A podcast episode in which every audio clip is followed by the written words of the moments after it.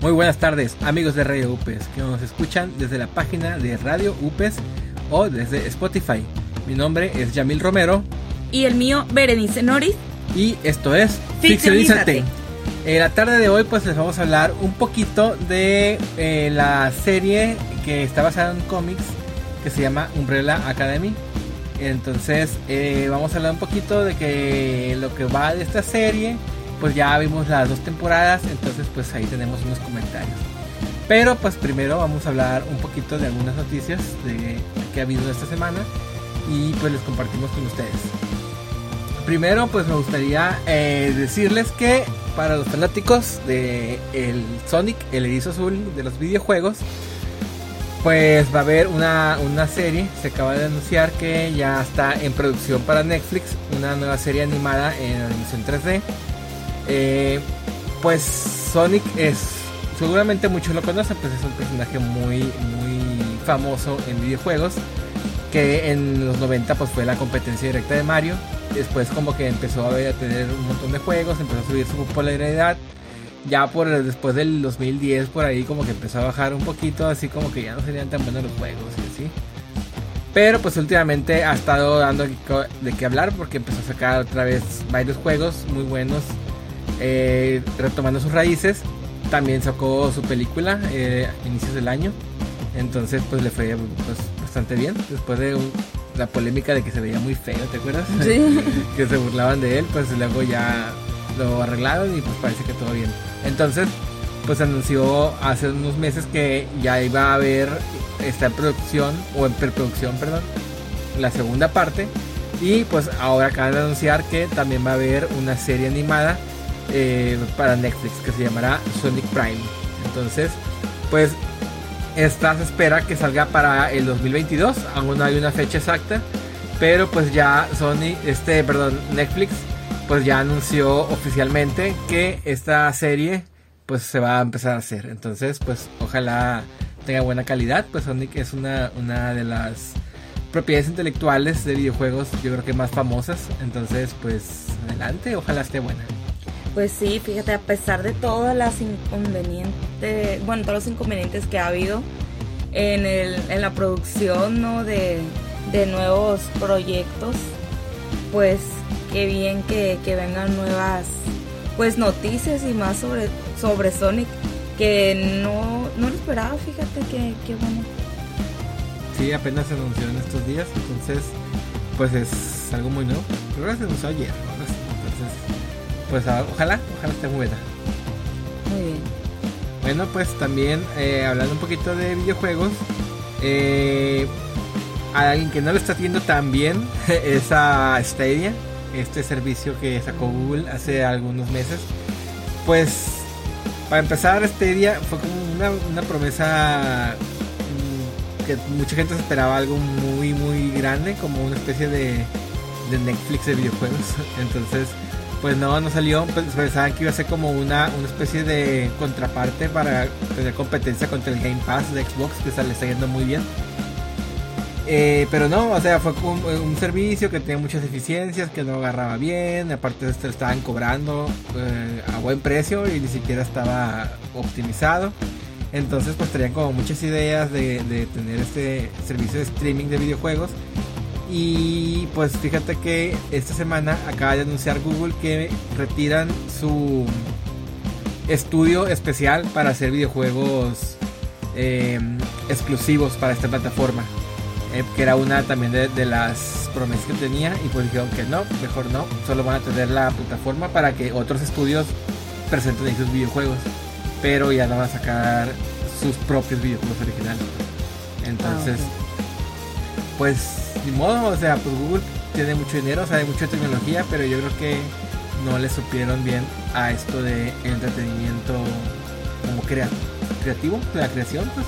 No era su terreno, quizás. Sí, pues ellos tienen un gran servicio en todo lo que hacen, pero pues no, no lograron hacer algo, pues, de entretenimiento como tal. Pues ahí está la plataforma, ojalá avance, que aprenda sus errores y que los estudios que estén ahí desarrollando para esta plataforma o que estén desarrollando para otras plataformas y también conversando aquí, pues ojalá le siga mejorando el servicio, pero pues no habrá videojuegos originales estáticos. Bueno, pues modo, una lástima. Eh, pero pues bueno, yo no lo estaba jugando. sí, pues en realidad es poca gente la que se ha unido a este servicio, pues porque tienen todavía muchas ahí deficiencias y aparte pues lo cobran. Está mejor Epic Store o Game Pass. Pues bueno, muy bien, fíjate que vamos a pasar ahora al mundo del anime y del manga. Bueno, pues más del manga en primer lugar, porque resulta que pues eh, traemos noticias sobre Kimetsu no Yaiba. Ya saben que sí nos gusta mucho. Y pues bueno, a pesar de que esta serie pues ya acaba de finalizar, eh, pues ya, ya se termina la historia de Tanjiro y sus amigos y pues el, algunas eh, situaciones del pasado, ¿no? De, de, él y de su familia, pues acaban de anunciar que para el día 4 de febrero, ya muy muy próximamente, se estrenará en Japón el segundo fanbook. Pero esto ya, esto ya es algo que ya se había anunciado. en este fanbook pues les comento, ¿no? Es como un volumen en el cual se, se publican muchísimas ilustraciones sobre el anime, inspiradas en el anime de Kimetsu no Yaiba, en este caso Kimetsu no Yaiba, puede ser cualquier otro. Eh, pero pues bueno, eh, lo curioso o lo padre de, este, de estos volúmenes es que las imágenes pues son creadas por fans. Entonces ahí son publicadas y pues bueno, nos traen esa, esa magia y a la creatividad e imaginación de todos los fans pues bueno, eh, esta pues no es como que la, noticia esperada, ¿no? La que estamos comentando. Eh, la noticia que eh, y la sorpresa que se nos acaba de revelar es que se incluirán tres one shots. Los one shots pues son como unas tipo historietas o pues sí, unas tipo historietas de un solo capítulo. En este caso pues es el manga, ¿no? es adicional a lo que ya se tenía, o sea, como en agradecimiento a todo el éxito que ha tenido Kimetsu no Yaiba en Japón y pues en el mundo también, en, diversos países, pues eh, los creadores decidieron darnos un poquito más y vienen esos tres one shots que estarán publicados el mismo día que el fanbook. Pues les voy a mencionar los títulos de estos eh, tres one shots. El primero sería eh, Tanjiro no Kinkyu. Eh, pues bueno, es como una, un reporte de la situación actual de Tanjiro. Este pues nos contará qué pasó con él y con sus amigos después de recuperarse de su pelea con Musa. Pues esto, o sea, después de el final, vaya, que nosotros pudimos observar, vamos a, conocer un poquito más de lo que pasó, para que te quedes con, si te quedaste con la duda, pues lo, lo puedas eh, consultar ahí. El segundo sería, hablará de algo así, el nombre será como Última Hora, reporte del demonio infernal cruzando la costa lejana. Se menciona pues que mostrará algunos de los demonios del manga. Ahí ya podremos explorar un poquito más allá de, lo, de los demonios en sí que es lo que comentábamos, ¿no? En el especial, prácticamente especial de Kimetsu no Yaiba que hablamos en alguna ocasión por acá en el programa. En nuestro primer programa. sí, es cierto, no falta el demo. Entonces, eh, pues en él les mencionábamos que existen pues diversos demonios de la mitología pues japonesa y entonces entre ellos pues muchos muchos de ellos mejor dicho se ven ilustrados en el, en el manga y en el anime de Kimetsu no Yaiba. Pues bueno, vamos a poder verlos eh, un poquito más en este segundo one shot. Y en el tercero que es la fundación eh, como, lo menciona el nombre no nos mostrará la vida cotidiana del autor y cuál fue el proceso creativo de Kimetsu no Yaiba. O sea cómo se fundó Kimetsu no Yaiba y cómo fue como para que nos cuenten un poquito más sobre pues el origen el origen pues en, lo que es la mente del creativo. Y pues bueno, estos son los tres one shots que vamos a encontrar, pero pues bueno, por lo pronto serán estrenados en Japón. Esperemos como siempre acá de este lado del mundo a ver cuando llega alguna noticia o si encontramos las ilustraciones, pues eh, en algún sitio de internet que estén a la venta, pero difícilmente en los primeros días. Ni siquiera los estrenos de la serie se dan acá, ¿no? Siempre son exclusivos para Japón primero y pues ya saben, así es esto. Sí, pues hay que estar pendientes ahí los que sean fans, seguramente lo van a apreciar mucho. Y pues ahí por internet a lo mejor salen las cosas, ahí los, los mangas, porque pues de aquí que llegan aquí los impresos. Aunque pues hay páginas que, que puedes pagar y, leer mangas en internet de manera legal. Entonces, eh, pues esperemos que lleguen. Creo que en Crunchyroll tiene una sección ahí de mangas, pero no sé si llegan ahí los estrenos. Habrá que checar. Vamos a explorarlo a ver qué tal. Bueno, pues como último dato nada más sobre el fanbook. Quería comentarles que pues va a incluir eh, un capítulo cero, un capítulo cero que sería dedicado a Rengoku, que si recuerdan pues es el maestro de Tanjiro, que aquel que se ha caracterizado por usar la máscara roja de Tengu. Entonces vamos a, bueno, vamos a conocer un poco de cómo sería su vida, ¿no? ya de manera más individual. Ya ver más historia. Así es. Bueno, también viene otra noticia en el mundo del, ahora sí, de, del anime. Pues, bueno. Más bien del manga. Del manga, ¿no? Sí, sí, sí, me quedé con eso. Ah, es que va muy de la mano. Sí, no, no, sí, de hecho, sí. De, en, de hecho, es de el manga porque viene un volumen que se va a estrenar, pues curiosamente también el 4 de febrero en Japón, también Japón. Mm. Eh, sería el no, titulado Dead Note Short Stories, que sería pues como lo dicen, eh, inspirado en Dead Note, va a ser este volumen, no es una continuación de la serie, de, de la serie de manga, ni, ni en el anime, no va a haber una continuación. Sin embargo, será un volumen que recopilará eh, diversas historias secundarias y one shots también inspirados en la serie. Pues les recordamos que para muchos pues es, una de las series más conocidas, ¿no? Eh, Death Note pues nos cuenta la historia de la Yagami, un chico que pues mm, bueno así a manera general no se encuentra con eh, una libreta de la muerte Sí. Eh, bueno, pues se encuentra con... Nos cuenta la historia de la Yagami. Pues él es un estudiante muy inteligente, es una un, personaje pues que lo vamos viendo como muy interesante, con una personalidad pues eh, mm, pues eh, atractiva hasta cierto punto pero en algún momento pues empieza a tener unos cambios en su conducta y una situación pues que, que es un tanto extraña. Sin embargo, pues esto se va a, ir comprendiendo porque él se encuentra con una realidad que él desconoce, que es el, conocer el mundo de los shinigamis y lo que es la Death Note. Y la Death Note pues es una libreta que llega, va a llegar a sus manos en la que pues puede anotar el nombre de personas y decidir él cuándo va a morir y de qué manera, ¿no? Entonces, bueno, hay más especificaciones sobre esto, ¿no? Pero en, a grandes rasgos así es, de esto se trata, pero pues en el camino Light Yagami pues se va enfermando de poder y va queriendo como jugar a ser Dios. Entonces se mete mucho en su papel de... Mm, pues, ¿cómo podríamos llamarle? El justiciero, pero... el justiciero de la muerte. Justiciero tirano, algo así, está raro.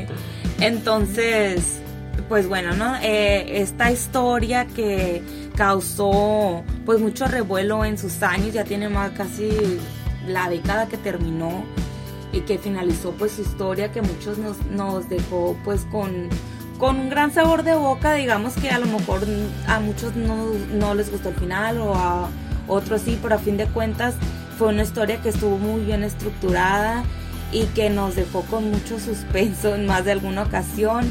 Eh, entonces, pues bueno, eh, es una, fue una historia muy buena y este nuevo volumen contará pues con así de manera general también un total de 226 páginas llenas de estas historias que les comento que fueron publicadas entre 2003 y 2020. Historias secundarias y one shots mm, pues inspirados en esta historia original. Pues bueno, no sé si quieras comentar algo acerca de esto, Jan. Sí, pues esa es una de las series, yo creo que a muchos les atrajo el mundo del anime. Porque fíjate que cuando, yo me acuerdo cuando estaba en la prepa, este, mucha gente que no veía anime o que no le gustaba, vio Dead Note y lo atrapó. Y a lo mejor ya no hubieron más animes, ¿no? Pero se encantaron de este. Entonces, porque pues como está estructurado, todo el suspenso que cada capítulo tiene, pues es muy bueno. Entonces, pues qué bueno que van a, recopilar todas las historias secundarias o historias este, complementarias. Y pues eh, también un gran artículo de colección. Así es, tienes razón, sobre todo. Pues muy bien, ¿qué te parece si vamos a un corte y regresamos en unos minutos? Muy bien. Y estamos de regreso en Ficción y Pues ahora sí vamos un poquito a hablar de nuestro tema principal, que sería pues la serie de Umbrella Academy, que esta es una serie que está basada en un cómic que fue escrito por Gerard Way, que más bien conocido por ser el vocalista de My Chemical Romance. El emo. El emo, el emo de emos. Entonces, eh, pues este es un cómic que publicó en 2007 y pues también lo hizo em, pues eh, lo estuvo haciendo durante varios años, también junto con Gabriel Ba. Entonces juntos hicieron este, este cómic y pues a partir de 2019 se eh, estrenó ya en serie. Entonces, y en el 2020, en julio de 2020, salió la segunda temporada. Nosotros ya les habíamos hablado un poquito en programa pasado, no recuerdo cuándo, ya tiene varios meses. Habíamos hablado pues un poquito de la primera temporada, pero pues ahora nos dimos a la tarea de ya terminar la segunda temporada, porque la habíamos dejado pendiente. Entonces pues nos gustó y dijimos, ah, pues va, vamos a compartirla aquí en Ficcionízate. Pues sí, la verdad a mí me gustó mucho. O sea, al principio no tanto, te lo confieso, pero pues bueno, vamos a ver, no sé si traes algún detalle por ahí para antes de, ahondar en, los capítulos o en, lo que nos pareció la historia. Sí, pues eh, nomás recapitular, un poquito eh, la primera temporada y un poquito de lo que trata así en general. Pues recordemos que esta serie se trata sobre una familia, sobre que tienen superpoderes. Es una serie de superpoderes, perdón, de superpoderes, de superhéroes, pero eh, aquí abordan un poquito sobre cómo, cómo, ellos tienen muchos problemas entre ellos, porque son una familia, es un señor que, que, adoptó a un montón de niños que nacieron misteriosamente el mismo día y todos ellos nacieron con, con superpoderes. Entonces él empieza a estudiarlos, empieza a entrenarlos y pues él eh, crea esta Umbrella Academy, que sería como una especie de escuela para que ellos aprendan a controlar su poder y aprendan a, luchar contra el crimen. Entonces, pues en el camino ellos ya empiezan a, dominar su poder, pero a la vez empiezan a tener muchos problemas, pues con su papá, porque él era un hombre muy frío, muy, pues los trataba como experimento, entonces, pues sí, era más que un experimento. Y y pues también los conflictos que tuvieron entre ellos. Entonces, eh, esa es como la base de lo que comienza esta, esta serie. Y pues en una misión, eh, el personaje que pues cada uno tiene un número. Entonces, en una de las misiones, pues primero uno de ellos muere, que sería el número 6. Eh, esto no es un gran spoiler, ¿no? Sale en el primer capítulo. Entonces, pues muere el número 6. que él se llama Ben. Y, pues ahí fue como una ruptura ahí entre, entre la familia. Pues ya no quisieron seguir obedeciendo a su padre. Entre ellos ya hubo mucho distanciamiento. Y pues el, otro, el otro gran golpe que tuvieron ellos como familia fue que eh, número 5, eh, él pues intentando como sobrepasar su propio poder, porque su poder es teletransportarse intentando como ir más allá, intenta viajar en el tiempo, un, pues un poquito, dice, pues voy a saltar, no sé, un par de días, pero pues termina saltándose, eh, no tanto en realidad, como una semana.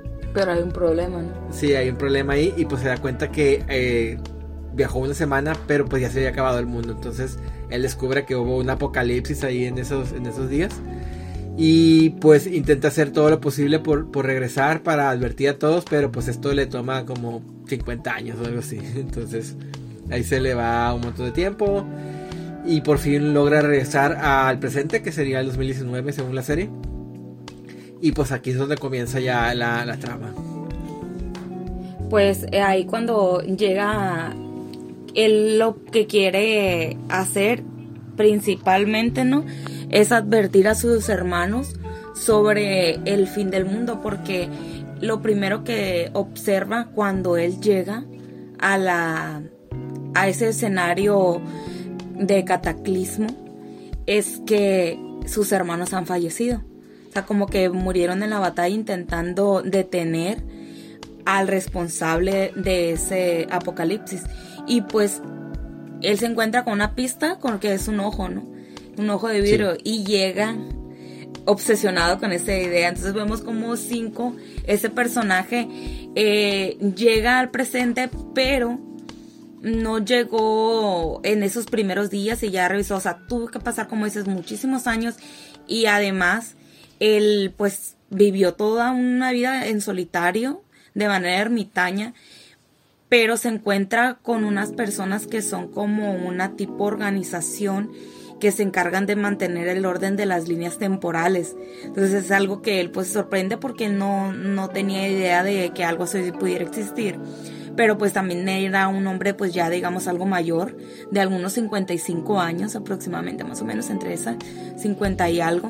Entonces le ofrecen ser un asesino prácticamente, un asesino del tiempo. Entonces en esta organización hay personas que se dedican a a mantener la línea del tiempo, pero tienen diferentes funciones. Cada persona es como algo muy burocrático, ¿no? no Está como muy gracioso esa parte. Me parece que son todos unos asesinos, pero son bien godines todos así, yendo a trabajar en, en, sus horarios y quejándose con su maletincito. Así es, está, está, gracioso.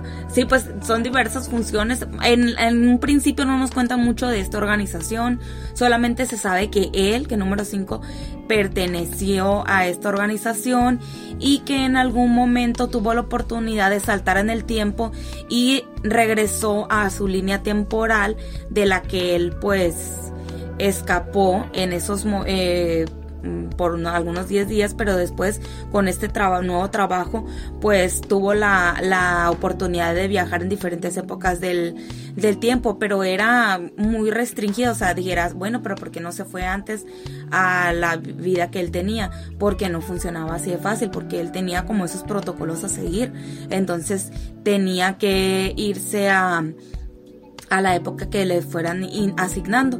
Entonces en algún momento se harta de esa vida y dice voy a traicionar a la organización en el sentido de que pues se va a ir, ¿no? deja de lado uno de los asesinatos que tenía que hacer él, que después van a cobrar importancia, ¿no? Pero después cuando regresa con sus hermanos, bueno, regresa a la línea temporal con sus hermanos, trata lo que les comentaba al principio, de impedir esta, este evento apocalíptico, pero pues él llega solamente con un ojo de vidrio, que es lo que encontró, y ya cree que es lo que lo va a, llevar a la resolución. Pero pues más adelante, como vemos ahí en esta primer temporada, así ya de manera general, así ya contándolo contigo, ya a mí me parece que esta primer, los primeros capítulos, de hecho, a mí no me, en, en lo personal no me atrapaban mucho porque me parecían como eh, mira, mm, para poner un poquito en contexto, cuando entramos vemos el desarrollo de los niños poquito a poco, pero de repente, así como que de un momento a otro, ya nos muestran a ellos como adultos. Ya no nos muestran como adultos y entonces físicamente se ven como adultos, pero parecían unos niños, no dejan de pelearse, muestran todas sus frustraciones, sus corajes y sus resentimientos entre ellos, su poca responsabilidad emocional con sus hermanos y cómo se siguen reprochando cosas del pasado. Entonces como que se ve que ese grupo no está bien integrado, ni siquiera se conocen entre ellos, no saben ni qué están haciendo. Entonces eso me causa un conflicto porque sea que estoy viendo, o sea, estoy viendo un drama, es como una telenovela pero de hermanos. o sea, me daba mucha risa eso pues, pero como que primero no me atrapó en los primeros capítulos, pero dije yo, bueno, me la recomendó mucho un sobrinito, entonces dije yo, bueno, le voy a hacer caso, la voy a ver, la voy a terminar la, la temporada completa porque a lo mejor trae algo más adelante que me atrapa. Y pues sí, sí, sí se sucedió, pero tardó mucho, de verdad. Entonces ya en los próximos capítulos, yo creo que el capítulo 6 en adelante, ya se empieza a mostrar un poquito más de la estructura. A mí me gusta eso, pues si yo no encuentro esa estructura a la historia o esa secuencia lógica o encontrarle una razón de ser de esa historia, no me atrapa tanto. Entonces, esta parte yo decía, bueno, sí, ya, porque te van contando así de un flachazo todo lo que hicieron ellos de pequeños, que eran superhéroes, pero de repente como, como quien dice, te dicen que ya están retirados, pues. Solamente uno de ellos, que es Diego, es el número, ¿qué sería? Sí, Diego es el, el chico que, lanza cuchillos. su número es el, el número dos, es, es Diego. ah, pues muy bien, eh, sí, número dos. Entonces, él es el único como que mantiene esta parte, ¿no? De seguir luchando allá afuera. Eh, está también número uno que, que aún como que... Como que tiene el ideal, pero él lo mandaba a una misión en la luna, entonces tiene como cuatro años allá escondido. Eh, entonces, ah, que por cierto, pues ahorita, eh, pues número 5 también, que fue el que bajó en el tiempo pues ya, ya ha pasado tiempo, pues hace varios años, entonces él se quedó como, cuando regresa, él todavía tiene ah, cuerpo de niño como cuando se fue, entonces ahí habían pasado pues algunos años. Hubo un problema, él dijo después en la segunda temporada que hay un problema en la ecuación que utiliza para regresar en el tiempo según pues. Sí, como que no le, no bien, entonces como que se regresó en el tiempo, pero su cuerpo se regresó más, entonces en vez de llegar en la edad en la que se fue de, no sé, bueno, la edad que tenían sus hermanos también, o la edad eh, de, adulto mayor en la que estaba en el futuro, pero regresó más chico, entonces pues todos tienen como 30 años, 31, algo así, y él tiene como 15 años, entonces bueno, el cuerpo, ¿no? Porque se supone que de mente tiene como 60 casi, algo así. Y está bien padre ese personaje. Ese sí me gustó mucho. Yo creo que es el que se lleva a la serie, ¿no? Así, porque aparte como que es el principal de todo, el que sabe todo, es el más chilo para pelear y pues actúa muy bien el, niño. Sí, porque, o sea, sí, sí como decías tú, parece un señorcito. Sí, es que parece machino porque es, pues es un niño, pero así se metió demasiado en el personaje. Se nota, yo creo que es el que actúa mejor, porque parece señorcito. y se, se nota que es un personaje bien hecho, pues, porque hay otros que sí está padre, pero como que no ocupas echarle muchas ganas para crear ese personaje. O sea, que nomás tienes que estar serio, callado. No sé, no, no, y él, o sea, está súper concentrado, tiene que ponerse paranoico, tiene que estar siempre pensando pues en qué hacer, sacando conclusiones, llega queriendo mandar a todos. y se mira muy gracioso porque como que muchos, en realidad ellos sí le empiezan a poner mucha atención, pero en algún momento lo ignoran bastante. Algo común entre ellos. En los primeros capítulos. Ah, pues de hecho, pues como decías, como en los primeros capítulos es mucho sobre su conflicto interno. Ajá. Y, entonces como que la historia no avanza tanto porque eh, pues de hecho la historia avanza porque 5 es el que está intentando descubrir quién causó el apocalipsis. Pero todo lo demás nomás están peleando entre ellos. Entonces, sí, las primeras 5 capítulos, como dices, son un poquito lentos. Pero pues luego ya se enfocan en encontrar a quién es el, este causante del, apocalipsis. Y, pues ahí ya es donde encuentran las pistas, ¿no? Oye, y sabes que ahorita lo del conflicto familiar, pues resulta que ellos se reúnen el día que llega 5, que también se nos eh, hemos comentado, es que llega casualmente el día que se reúnen todos porque el papá acaba de fallecer. Es, ah, es verdad. Entonces, eh, pues también había como hay una incógnita, ¿no? De que si lo habían asesinado o si se había muerto de enfermedad o qué le había pasado. Que nadie creía que se había muerto así nomás porque decía, no, a como era él, alguien tuvo que venir a asesinarlo. O sea, no, es imposible que se haya muerto nada más porque sí. El, número uno, que el que siempre estaba con él, es el que quería eso, ¿no? y otra cosa, dato muy importante para la serie. Esta serie, pues son siete hermanos, ¿no? Pero se supone que todos habían nacido con un, con un poder. Y resulta que en la serie nos cuentan que la número siete no tiene ningún poder. Sí, Vania. Sí, que sería Vania. Entonces, ella nos la plantean así en un principio. Pero después se descubre que ya por algunos personajes que aparecen por ahí, que descubren este dato, que era una como un secreto que había guardado el padre de ellos, que Vania pues en realidad sí tenía poderes, pero un poder que ella no podía controlar porque estaba mm, muy dependiente de sus emociones, ¿no?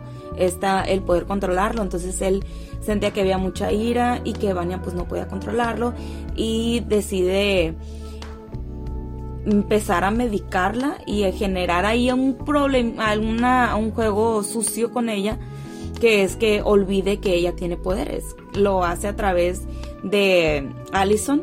Sí, su otra hermana. Ajá, la, son las únicas dos mujeres que hay entre los siete eh, niños. Que ella sería el número tres. Ah, muy bien. Y, su poder, pues, eh, que no le hemos mencionado ahorita, pues es que ella susurra un rumor y con ese rumor ella puede dar una orden a alguien. Entonces, pues esa persona tiene que hacer esa orden contra su voluntad, sea lo que sea.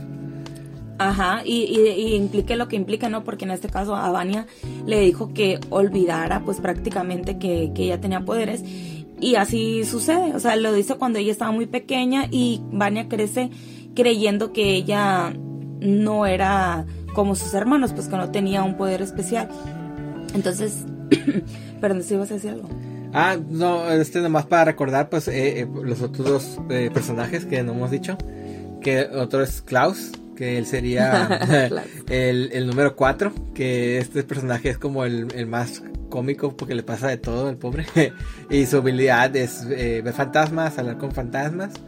Y, luego pues poco a poco él también empieza a, a perfeccionar esa técnica para como para materializar a los fantasmas, ¿no? Pero pues él, como tiene muchos traumas con esto de los fantasmas, pues empezó a hacerse muy adicto a, ciertas drogas, al alcohol y pues él se la vive alcoholizado y dopado y le gusta la vida loca. sí, porque el hecho de mantener su cuerpo drogado lo aleja de este poder, como dices, pues entonces si él se mantiene sobrio, empieza a ver esas como a los, a los espíritus que, pues sí, de personas que ya fallecieron, pero principalmente por alguna razón trágica, ¿no? Llega a verlos. Entonces, eh, pues el otro personaje que ibas a mencionar, ¿cuál era? Sí, era eh, Ben, que es el, chico ah, que, murió. Pero, pues, a través de Klaus, por cierto, pues él, su fantasma anda por ahí. Entonces no es como que sea un personaje que esté descartado, sino que pues él aparece porque es el compañero de Klaus, porque es el único que puede verlo. Y pues después de hacerse ese poder de Klaus, él también puede de vez en cuando materializarse. Y pues su poder es un poder medio raro, como que saca unos tentáculos y puede luchar así súper poderoso. Ajá. Creo que por eso lo mataron, así como que Ay, él va a estar muy poderoso, entonces mejor que se muera y sea fantasma. Yo creo que algo así lo pensaron. Y, y, pero después lo vamos a ver, ¿no? Cuando, cuando se supone que desaparece, se va ya acepta su muerte y se retira al mundo del, de, los angelitos, pues entonces en la, al final de la segunda temporada lo vamos a ver. Porque hay algunos choques en las líneas temporales, es, mucho juego de esto, ¿no? Eh, muchos... Sí, mucho de línea temporal, es, ese tipo de de ciencia ficción rara que, pues están cambiando y sí como que se van formando diversas líneas temporales y como saben ¿no? de que vas eh, llegaste alteraste el pasado y cambiaste todo el futuro y pues lo que conoces eh, ya no existe como tal y todo puede suceder o sea sí es ciertas cosas que están padres está interesante el hecho de que funcione así y porque pues ahí ya ahora sí nos amplía Sí, pues es todo un disparate. Pues ahorita igual empezamos a hablar más de la segunda temporada, pero vamos primero a un pequeño corte. Muy bien.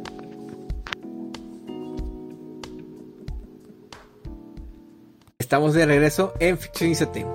Pues seguimos hablando de Umbrella Academy. Pues ahora sí, vamos a hablar un poquito de lo que terminó la primera temporada y lo que trata la segunda. Así que, pues si no han visto esta parte, eh, pues están aquí los spoilers. Bueno, pues comienza en que, bueno, más bien termina la primera temporada en que descubren que pues el, al hombre que estuvieron buscando todo el tiempo, el hombre del ojo de vidrio, pues no era necesariamente el, el villano causante del apocalipsis, sino que pues él fue, como dice ahí, el detonante. Pero en realidad la bomba era Vania, que al descubrir pues sus nuevos poderes, pues estaba incontrolable. Entonces pues en realidad el apocalipsis se causaba porque ella eh, se, frustraba mucho en, un momento en que ellos intentó detenerla y pues por accidente golpeó la luna y cayó muchos fragmentos de la luna a la tierra y como una lluvia de meteoros entonces pues para intentar rescatar a sus hermanos y no morir todos pues número 5 intentó viajar en el tiempo con todos juntos regresarse pero pues se fue de paso como que pues él, no, no, no tenía muy controlado eso de atinarle a eso de viajar en el tiempo y pues se fueron demasiado atrás a los años 60. No más que no cayeron ni siquiera todos en el mismo día, sino que se fueron repartiendo a lo largo de más o menos como tres, años. Sí, tres años. Entonces, pues ahí quedaron unos más atrás, unos más adelante. Y pues descubrió que, número 5, al llegar ahí, descubrió que se había hecho otro nuevo apocalipsis en los 60. Entonces básicamente el fin del mundo los iba persiguiendo. Entonces ahí es donde empieza la segunda temporada. Porque pues te vas dando cuenta, ¿no? Que en realidad ellos sí, o sea, mencionan, ah, es que Vania es la que generó el apocalipsis, ¿no?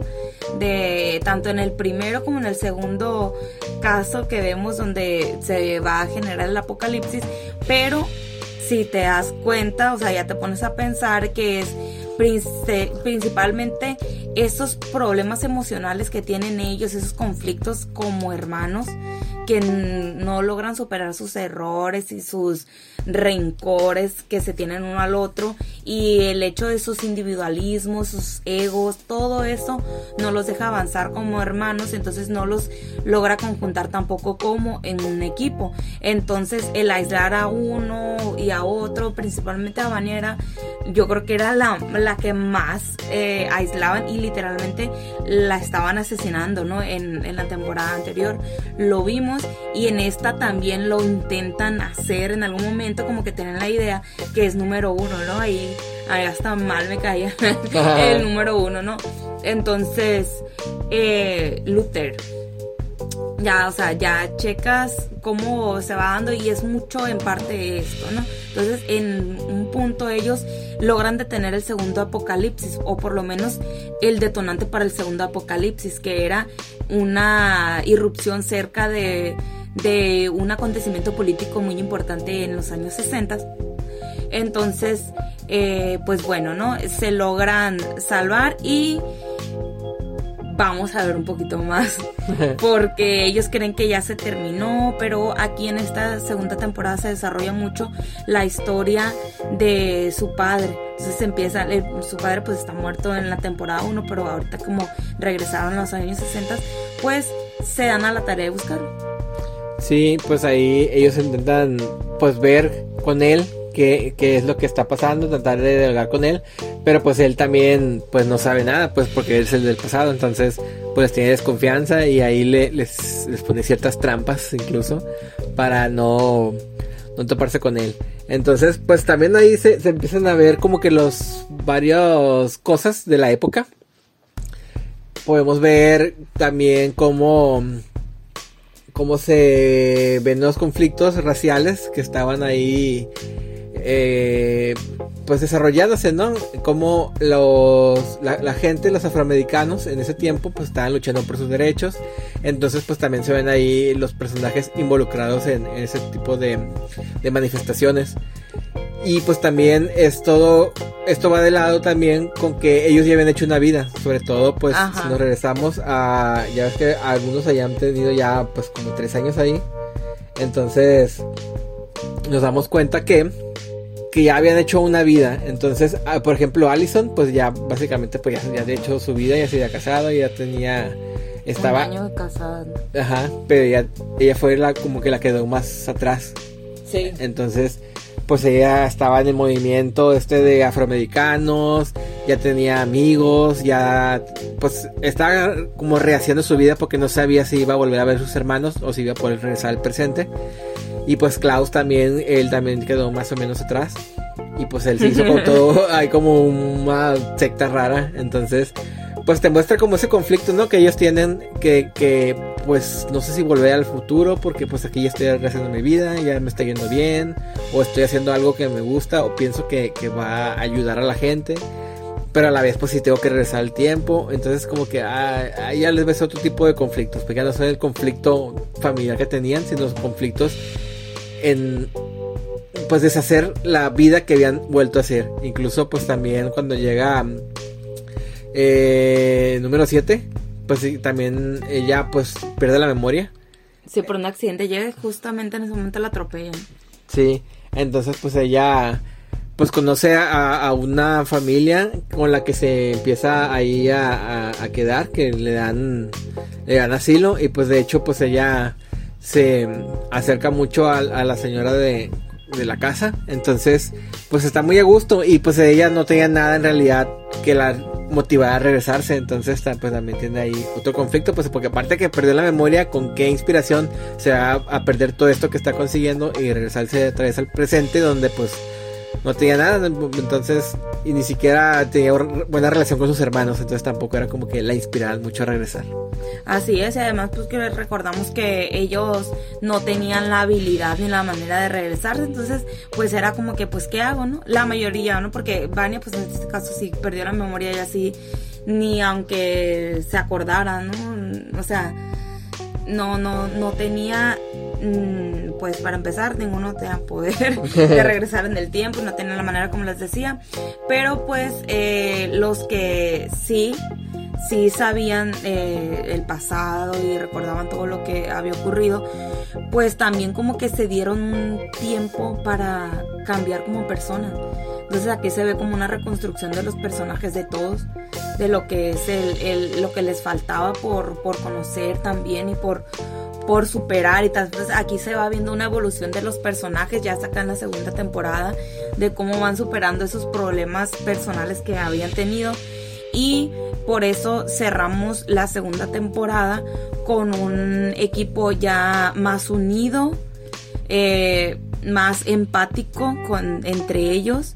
Y por ello pues como que empiezan a, tener esa, esa armonía y eh, pues yo creo que es principalmente esa fue la clave para que ellos pudieran evitar el segundo apocalipsis que les iba a tocar eh, presenciar prácticamente.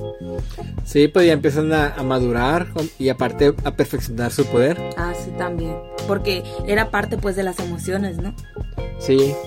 Y, y pues aquí ya mm, también pues se ve un poquito más de, de esta organización del tiempo que ahí hay como unos conflictos internos. Entonces, e, eso es lo, que también da ahí como que la, la parte ¿no? de, villanos, así como por así decirlo, porque pues también es como que no, no es como decir, ah, pues es un villano como tal. Pero, pues sí, es una lucha de poder que eh, ocurre dentro de la organización y pues empieza a afectar también a, los personajes estos. Entonces, pues eh, por un lado se tienen que resolver todos los problemas que, en los que ya se metieron por estar en esa línea temporal. Por otro lado tienen que resolver el apocalipsis. Por otro lado tienen que ver cómo regresar al presente. Y por otro lado tienen que luchar contra esta organización y la lucha de poder que tienen ahí. Entonces, pues aquí hay más conflictos. Y, pero pues la historia va eh, guiando todo. La verdad, pues sí es como que mucho, pero pues sí, sí, sí lo van guiando bien, entonces no, no te pierdes tanto.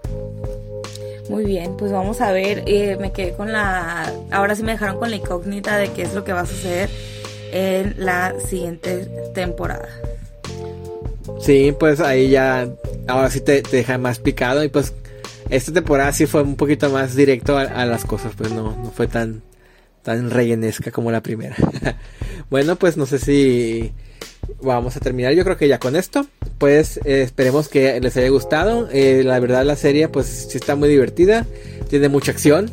Eh, Y pues sí te, te, te, te frustras con los personajes sobre todo. Te, te, puedes encariñar con ellos, pero yo creo que más que nada es la frustración que sientes junto con ellos. Así es, y pues, pero lo bueno es que si le tienes eh, algo de paciencia, vas a ver cómo van creciendo, se van desarrollando, y pues igual, y si no tienes problema con eso de que tengan tantos eh, problemas pues emocionales o conflictos ahí medio adolescentes, estando ya muy grandes, pues eh, no va a pasar nada, lo vas a disfrutar. Pues la verdad yo sí la recomiendo, es una, es una buena historia. Muy bien, pues con esto terminamos nuestro programa. Esperemos que lo hayan disfrutado. Y pues yo fui Yamil Romero. Y yo, Berenice Noris. Y esto fue Ficcionízate. Nos vemos pronto.